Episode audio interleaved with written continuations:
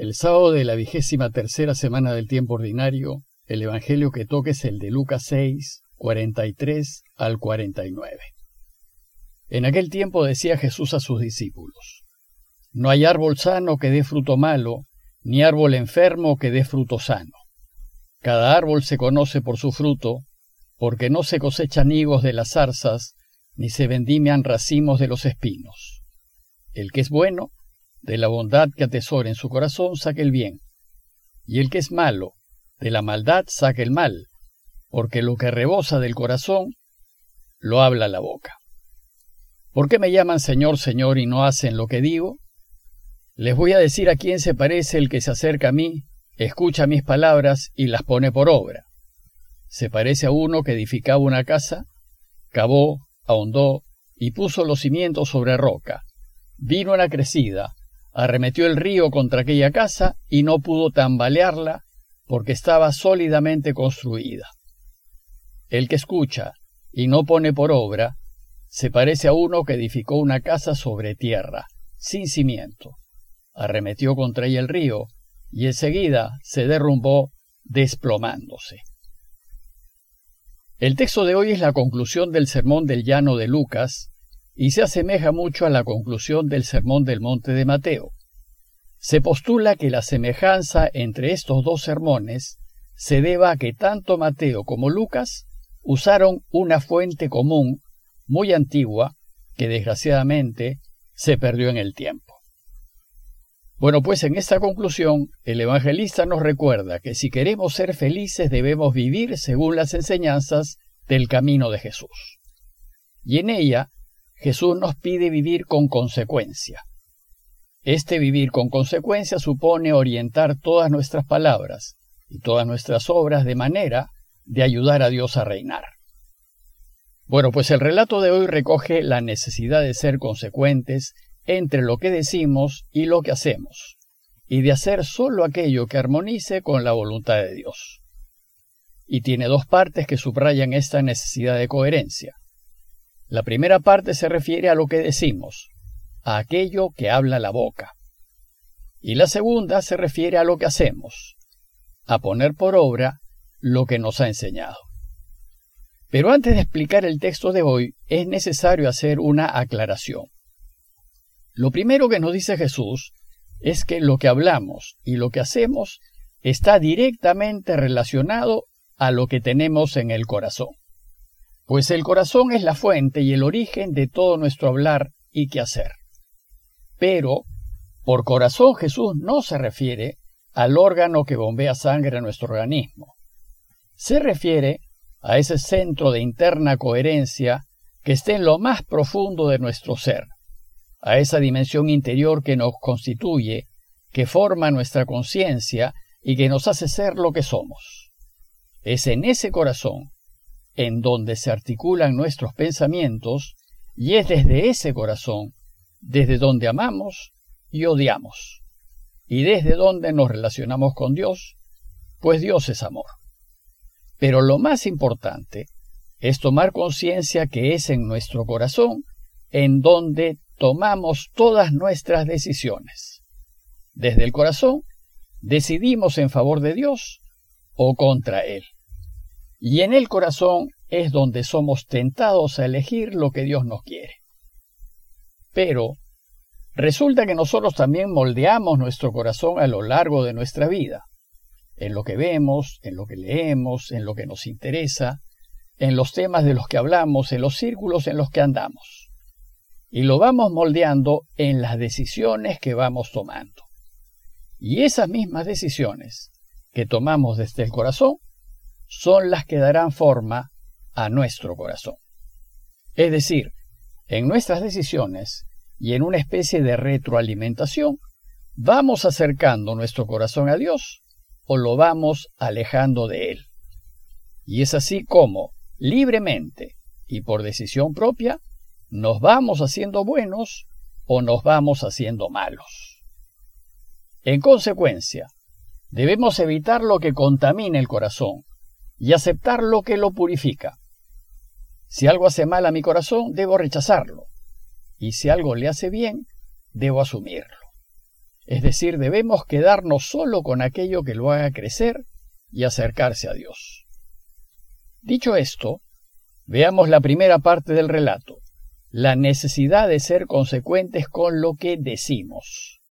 En el texto de hoy Jesús empieza diciéndonos que no hay árbol sano que dé fruto malo, ni árbol enfermo que dé fruto bueno. Aquí, árbol sano se refiere a corazón sano, y árbol enfermo se refiere a corazón enfermo. Pues así como ningún árbol sano dará frutos malos, de la misma manera, de ningún corazón sano debemos esperar frutos malos.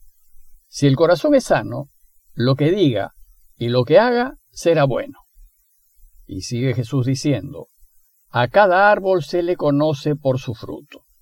El fruto apunta al resultado. Por tanto, es posible deducir, por lo que uno hace y por lo que uno dice, cómo es su corazón.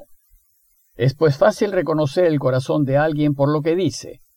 Por ejemplo, si uno crea discordias, levanta calumnias, genera chismes, descalifica lo bueno, habla mal, desprestigia a otros, difama, inventa, confunde, no puede tener un corazón sano. Pues dice Jesús que no se cosechan higos de las zarzas, ni se vendimian racinos de los espinos. Por tanto, no podemos esperar nada bueno de un corazón malo, ni esperar nada malo de un corazón bueno. Y concluye diciéndonos, el que es bueno, de la bondad que atesora en su corazón, saque el bien. Y el que es malo, de la maldad que esté en su corazón, saque el mal. En consecuencia, no nos debe interesar la apariencia exterior de la persona, ni si está vestido de cura o de monja, pues el malo, para desprestigiar a Dios, se disfrazará de bueno. Lo que nos debe interesar es su fruto. Nos debe interesar si lo que dice la persona une o divide, si construye o destruye, si tiene fundamento en la realidad o si es una especulación imaginativa e inventada. Y un ejemplo de esto son los videos que aparecen en las redes sociales. Desgraciadamente hay muchos que son montajes con el propósito de difamar y hacer daño. Y quienes los hacen y lo difunden sabiendo que es falso, solo muestran que su corazón está envenenado. No hay que hacerles caso. Jesús concluye esta primera parte diciéndonos, porque de lo que rebosa del corazón, habla la boca. Lo que hablamos y decimos expresa lo que tenemos en el corazón. Si en el corazón tenemos veneno, hablaremos veneno. Y si en el corazón tenemos verdad, hablaremos verdad. La segunda parte del texto de hoy se refiere a lo que hacemos, al fruto, a la puesta en obra. Y sigue la misma lógica anterior. Lo que haremos lo haremos a partir de lo que tenemos en el corazón. Pues finalmente, lo que demuestra que somos personas de Dios es lo que hacemos, ya que lo que hacemos lo hacemos desde lo que rebosa el corazón. Y no daremos frutos buenos si somos malos, ni daremos frutos malos si somos buenos. Si en el corazón tenemos hipocresía, actuaremos como hipócritas. Y si en el corazón tenemos a Dios, haremos el bien. Jesús empieza esta segunda parte conclusiva diciéndonos, ¿por qué me llaman Señor, Señor y no hacen lo que digo? Decir Señor, Señor alude a todas esas oraciones buenas que se le hacen a Dios. Pero, desgraciadamente, hay gente que cree que con decir oraciones, golpearse el pecho, rezar rosarios e ir a misa, basta para estar en recta relación con Dios. No es así. Pues si las oraciones no están respaldadas por una vida consecuente, quedan vacías, se las lleva el viento y no valen para nada. Si lo que oramos con palabras edificantes lo borramos haciendo lo que Dios detesta, engañando, abusando, aprovechándose y tratando mal a los demás, no hay manera de estar bien con Dios. Sin duda hay que orar, pero hay que demostrar que decimos Señor, Señor con autenticidad, eligiendo y haciendo lo que Él quiere. El sermón del llano termina con una pequeña parábola a fin de reafirmar la necesidad de hacer según los deseos de Dios. Dice el texto que el que se acerca a mí, escucha mis palabras y las pone por obra, les voy a decir a quién se parece. Se parece a uno que edificaba una casa, cavó, ahondó y puso los cimientos sobre roca. Vino una crecida, arremetió el río contra aquella casa y no pudo tambalearla porque estaba sólidamente construida. El que escucha y no pone por obra se parece a uno que edificó una casa sobre tierra, sin cimiento. Arremetió contra ella el río y enseguida se derrumbó, desplomándose. Los cimientos o la roca firme representan las enseñanzas del camino de Jesús. Una casa, es decir, una vida, construida sobre roca firme, sólidamente fundada en las enseñanzas de Jesús, muestra a un corazón sano, del cual rebosan palabras y obras buenas, pues hace lo que ha escuchado de Jesús. Ese corazón se ha ido haciendo cada vez más sano, movido por el deseo de poner en práctica las enseñanzas del Señor y sin importar las dificultades que pueda tener en la vida, seguirá rebosando palabras y obras buenas porque es un buen corazón. En cambio, una casa o una vida construida sin cimientos, sin fundarse en las enseñanzas de Jesús, muestra un corazón alejado de Dios y refleja a aquel que ha edificado su vida sobre su propia ambición y egoísmo.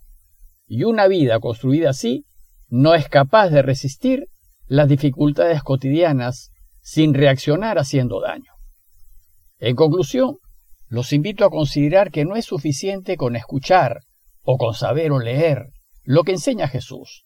Es necesario poner en práctica sus enseñanzas y considerar que para ello debemos ir moldeando nuestro corazón conforme a su voluntad, de manera que podamos automáticamente responder dando buenos frutos, es decir, haciendo el bien, ayudando y perdonando. Pidámosle pues al Señor su gracia para que seamos capaces de aprender su camino, pero sobre todo de vivirlo en consecuencia. Parroquia de Fátima, Miraflores, Lima.